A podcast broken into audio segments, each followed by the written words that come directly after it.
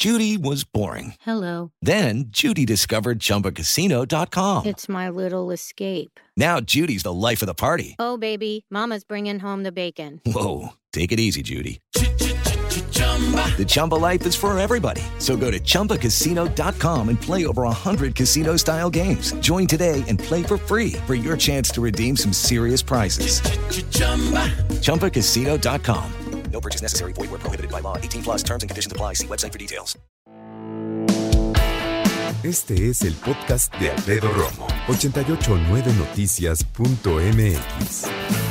La depresión. ¿Qué es la depresión? Y sobre todo un punto importante es, ¿a qué se le llama depresión? ¿La depresión es una tristeza grandota? Eh, ¿La depresión es una tristeza que dura mucho tiempo? ¿O es algo radicalmente distinto? ¿Tú qué dirías? Vámonos con el experto. Gracias, doctor Eduardo Calixto. ¿Cómo estás? Bienvenido. Siempre un honor. Muy bien, muy buenas tardes. Gracias, amigo. Jefe del Departamento de Neurobiología de la División de Investigaciones en Neurociencias del Instituto Nacional de Psiquiatría, Ramón de la Fuente. Así que, ¿cómo la definimos, Doc? Antes que nada, por Es, es una enfermedad que tiene un conjunto de signos y síntomas. Un síntoma es algo que yo puedo ver, pero no puedo valorar. Puedo ver que alguien está triste, pero no puedo saber cuánto está triste y le tengo que creer. Y un signo es algo que puedo medir. Y entonces son signos y síntomas. Hay criterios para diagnosticarlo. Y desde el punto de vista activo, podemos decir que hay depresiones en las cuales uno responde a un evento que nos ha sucedido y es una depresión reactiva.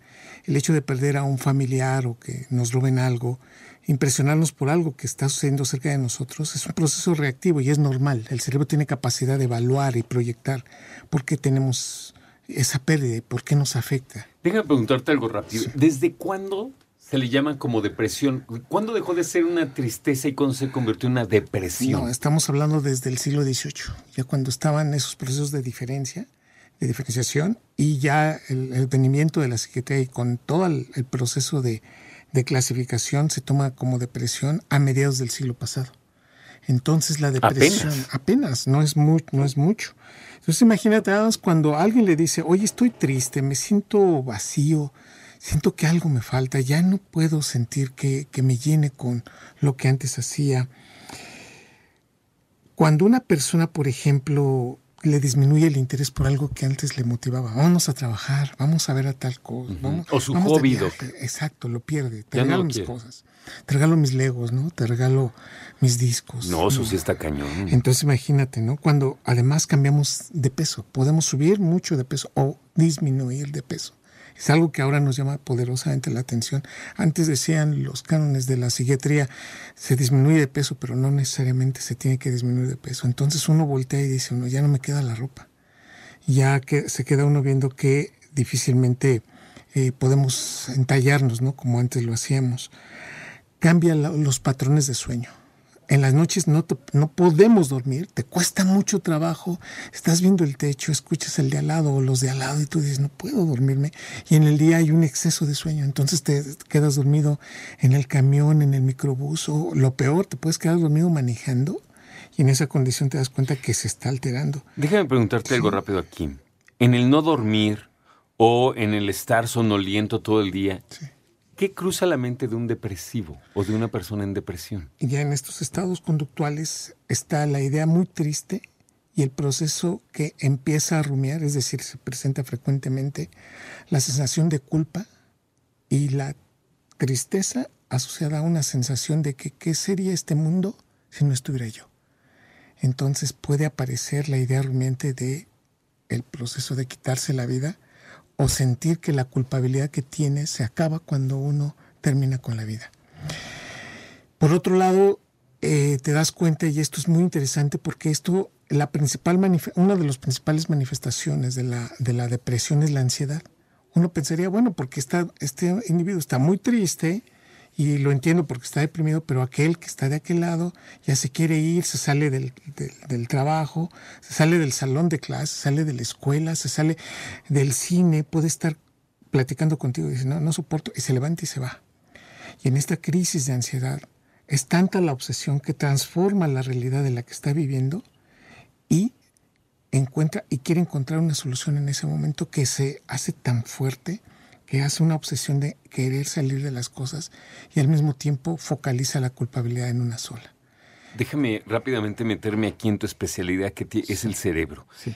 Si una persona está en depresión, hay veces que le queda muy claro por qué. Una pérdida, un rompimiento, eh, perder el trabajo, una gran decepción.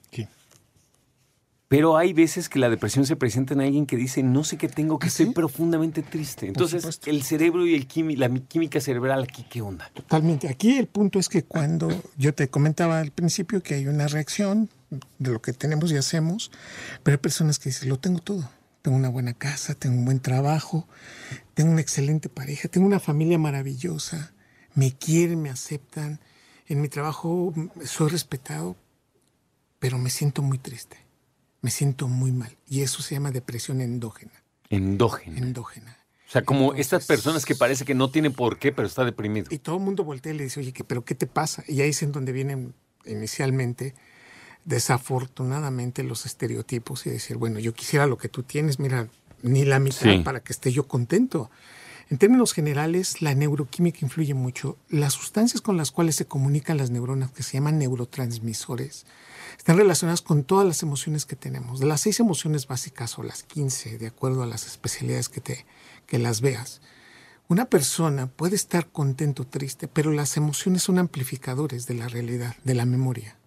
Si no hay emoción, la memoria se viene para abajo. Entonces, en términos generales, una emoción, lo que busca el cerebro es amplificar lo que está pasando en ese momento. Y en consecuencia, hoy reconocemos que hay dos neurotransmisores básicos que nos mantienen prácticamente activos en el día. Uno es la dopamina, que es lo que nos da felicidad, la sensación de pertenencia y al mismo tiempo el querer hacer cosas. Y el otro, el, el otro neurotransmisor es la serotonina.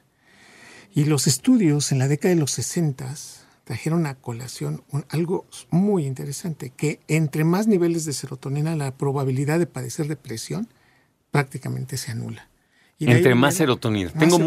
mucha, casi no me deprimo. No te deprimes. No hay serotonina, hay depresión. Y el medicamento que se toma, el antidepresivo, es incrementar los niveles de serotonina. La dopamina y la serotonina. Nos decías, Doc, que la serotonina, si se presenta sanamente, me refiero a cantidades en nuestro cerebro, hasta eso está tranquila la cosa. Sí, y puedes mantenerlo. Y aquí los últimos eh, investigaciones y recientes en el campo de las neurociencias indican claramente que la serotonina viene, por ejemplo, eh, la flora intestinal es fundamental para que se absorba el triptofano, que es el, neuro- el aminoácido que se va a convertir en serotonina. Por aquello entonces que los que tienen diarrea, no tienen una adecuada dieta o tienen muchos trastornos a nivel intestinal, también cursan con problemas en la salud mental. Y uno voltea y dice, ¿pero por qué? Porque las bacterias que son fundamentales en el intestino, el hecho de tenerlas en, sa- en salud, en, en una armonía con el intestino, es fundamental para, para conservar el adecuado el estado de salud mental. Esto sí está muy impresionante. Imagínate nada más aquellos que tienen quimioterapias, aquellos que tienen eh, cirugías de intestino, aquellos que toman demasiado café y se lesionan. Digo, no estoy estigmatizando, simplemente Sí, sí, hablando elementos que uno no se da cuenta y que le da tres o cuatro infecciones intestinales al año porque pues comen desafortunadamente en la calle, etcétera. Son factores que influyen en la flora intestinal que se está metabolizando adecuadamente para darnos serotonina al cerebro. Y todavía más, ¿eh? esto depende también del estado de ánimo, pero también de mucho de cómo te mueves. Una persona que está mucho tiempo sentado viendo un monitor, la probabilidad de incrementar la liberación de dopamina y serotonina disminuye casi un 30%. 30. Y entonces imagínate nada más cuando dice uno, bueno, es que sí, no quiero salir, tengo miedo, por ejemplo, de, de enfrentarme a lo que está allá afuera de mi casa y me voy a quedar viendo series, me voy a quedar viendo el celular, voy a estar contestando correos electrónicos. Esta situación, en lugar de ayudar, prácticamente es un tapón y es una ancla que te va a dejar ahí. Qué interesante. Entonces, el día en que yo me sienta triste y quiera evadirme, porque hay veces que es así, Sí, mejor voy a salir a echar unas canastas de básquet. fantástico. Voy a Dale salir la a caminar. La bici. Hoy acaba de salir un artículo en Your Neuroscience el mes pasado en donde dice la sensación del aire, la, la- la necesidad de estar pedaleando, Pedaleando. para que no te caigas, el- el- el- la percepción del movimiento que tienes, incrementa casi un 20% los niveles en forma inmediata de dopamina y de serotonina. Mira. Y entonces uno se queda pensando, hacer ejercicio, mira, no hay bicicleta, ponte, ponte a correr, ponte a bailar. Este hecho de tener música, de cambiar el proceso, hace que la gente cambie. Pero la otra parte esencial también es la soledad. Y eso es algo que nos llama mucho la atención, porque uno dice, bueno, sí, mi tía, mi abuelito tiene depresión, pero pues ni quien lo cuide. Y la verdad, con eso, es humor con el que se carga, porque como lo habíamos dicho en alguna ocasión, querido Alfredo, los varones no nos sentimos tristes. ¿eh? No. Somos enojones, enojamos. somos violentos, agredimos y le decimos, ¿sabes qué? Déjame en paz. Y te avientan las cosas o te avientan el dinero y tú dices, bueno, quien te aguante, ¿eh? yo ya no voy a estar contigo. Y la soledad Y no te das cuenta encrudece. que en ese punto nos damos un factor im- importante. Y ante este factor, fíjate nada más, las mujeres que tienen un hemisferio cerebral mejor conectado, que el hipocampo es más grande, una estructura del cerebro que hace memoria y aprendizaje, la amígdala cerebral izquierda, en especial en ellas, en donde se generan las emociones, está más conectada. Las mujeres pueden detectar las emociones y ser más agudas en la detección de muchos factores y es por eso, en parte, que biológicamente tienen mayores detectores para sentirse mal o sentir amenazas que en algún momento dices, es que ve cómo me vieron, ve lo que yo estoy analizando, el día está muy mal. Y uno se queda viendo y dice, bueno, es que yo no vi lo que tú hiciste, Claro. porque ellas tienen mayor detección a nivel neuronal para, para informar más sobre este aspecto y hacer un diagnóstico de acuerdo a ellos de un proceso que no debería haber llegado hasta allá. Hay algo que da mucho miedo, doctor. La ansiedad, si, si, si, si la has presentado y ya tienes un Sí. diagnóstico, se te va a presentar toda la vida. No, no, el mensaje hoy, y ese es muy buen mensaje, es que la podemos controlar, la podemos disminuir e incluso hay pacientes que no la vuelven a sentir. Esta es una situación y es un buen augurio. El punto es que se acerquen a los profesionales de la salud, a hospitales, a psiquiatras, a psicólogos, que juntos con la terapia, junto con los medicamentos, con la supervisión y con la familia, y aquí sí subrayo familia, porque sí es cierto, Alfredo, la depresión no se contagia, pero sí enferma a los miembros de la familia. Es decir, yo no puedo llegar feliz de mi- a mi casa cuando yo veo que mi mamá no contesta. Encierra en no. su cuarto. O, o llego yo feliz del trabajo, simplemente quiero platicar y mi hijo de 17 años está encerrado, jugando videojuegos, por- pero me da la impresión de eso, pero en realidad tiene depresión. Ellos se aíslan, por ejemplo. ¿Cómo se puede llegar a tratar a una persona con depresión? ¿Cuáles son las técnicas, los tratamientos que generalmente se presentan para una persona con depresión? El primer proceso es dar medicamentos y de estos medicamentos antidepresivos hay tres líneas específicas para darlos. Todos son conocidos como antidepresivos. El punto es que estos antidepresivos, algunos son muy potentes y no solamente incrementan niveles de dopamina y de serotonina, sino también de adrenalina y de, otras, y de otros elementos. Y por lo tanto, la persona que está tomando el antidepresivo ahora cae en ansiedad con mayor facilidad. Es justo lo que te iba a preguntar. Entonces, habrá que acompañarlo de ansiolíticos y, se convierte esto en una situación un poco Contradictoria, paradójica, ¿no? claro. Porque dices, antes no estaba tan mal, pero ahora me siento un poco... Es necesario en algunos pacientes, no en todos, y depende, hay unos que se llaman tricíclicos, que son los más, digamos, más antiguos, los antidepresivos tricíclicos, que para algunas personas son muy buenos, pero para otras son muy potentes. Después vino la fluoxetina, Ujú. y esa, en desde el punto de vista específico, generó un mejor tratamiento, tiene una biodisponibilidad mucho mejor, es decir, el, el medicamento es más selectivo por serotonina, no deja de incrementar otros neurotransmisores, pero es más, digamos, más suave en su, en su factor. Ok. Pero lo interesante es que en el campo de las neurociencias, ya sabes, se está investigando siempre y ahora sabemos que entre más neuronas, menos depresión y menos ansiedad.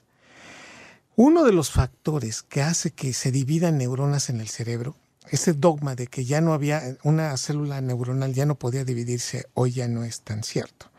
De hecho, el Premio Nobel de Medicina en el- en el 2010 fue en relación al descubrimiento que algunas regiones del cerebro pueden dividir neuronas y pueden conectarse más.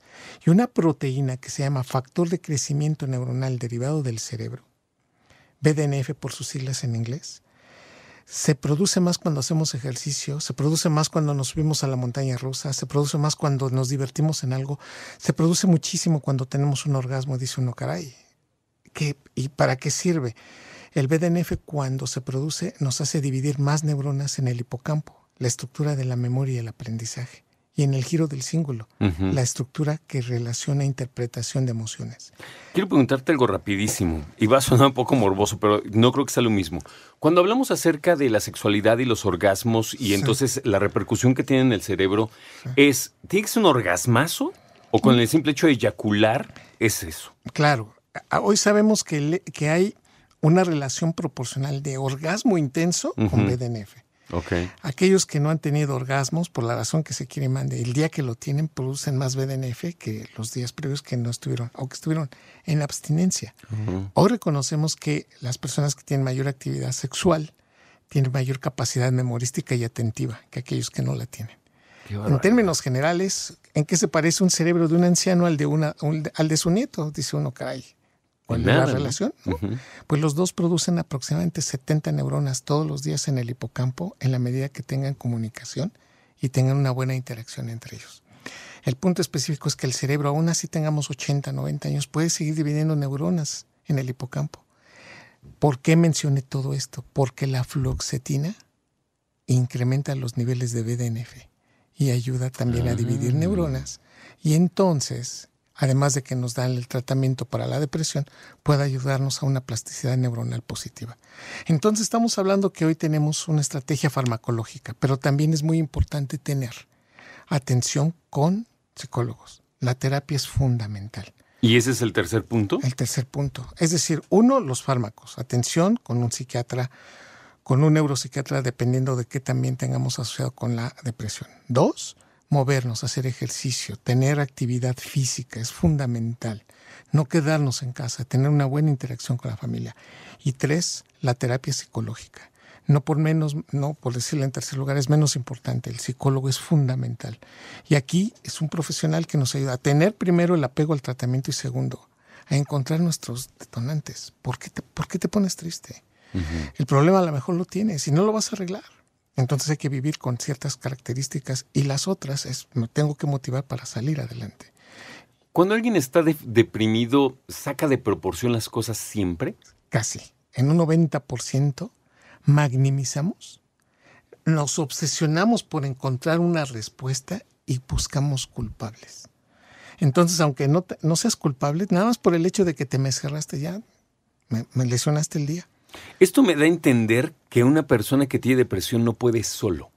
No.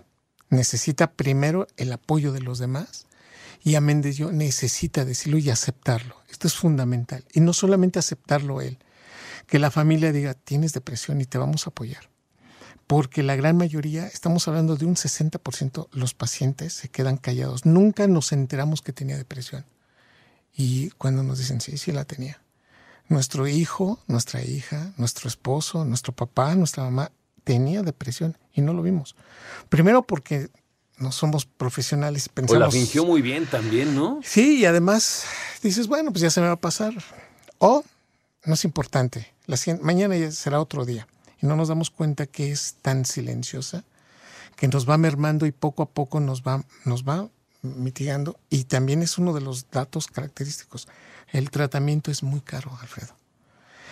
El comprar los medicamentos, el pagar o ir a una institución es un tratamiento que no es barato. Así que el hecho es, el doctor lo dice muy fácil, pero, pero es comprar la medicina o comer, o comprarme mis libros, o ir, o tener para el camión. Entonces, en términos generales, hay que entender que es una circunstancia que hoy es la enfermedad que después de los 20 años más hace que la gente pida, por ejemplo, que le den apoyo, o sea, que le den una indemnización, que no vaya a trabajar o que definitivamente se salga de la escuela. Incapacita. Totalmente. Escucha a Alfredo Romo donde quieras, cuando quieras. El podcast de Alfredo Romo en 889noticias.mx.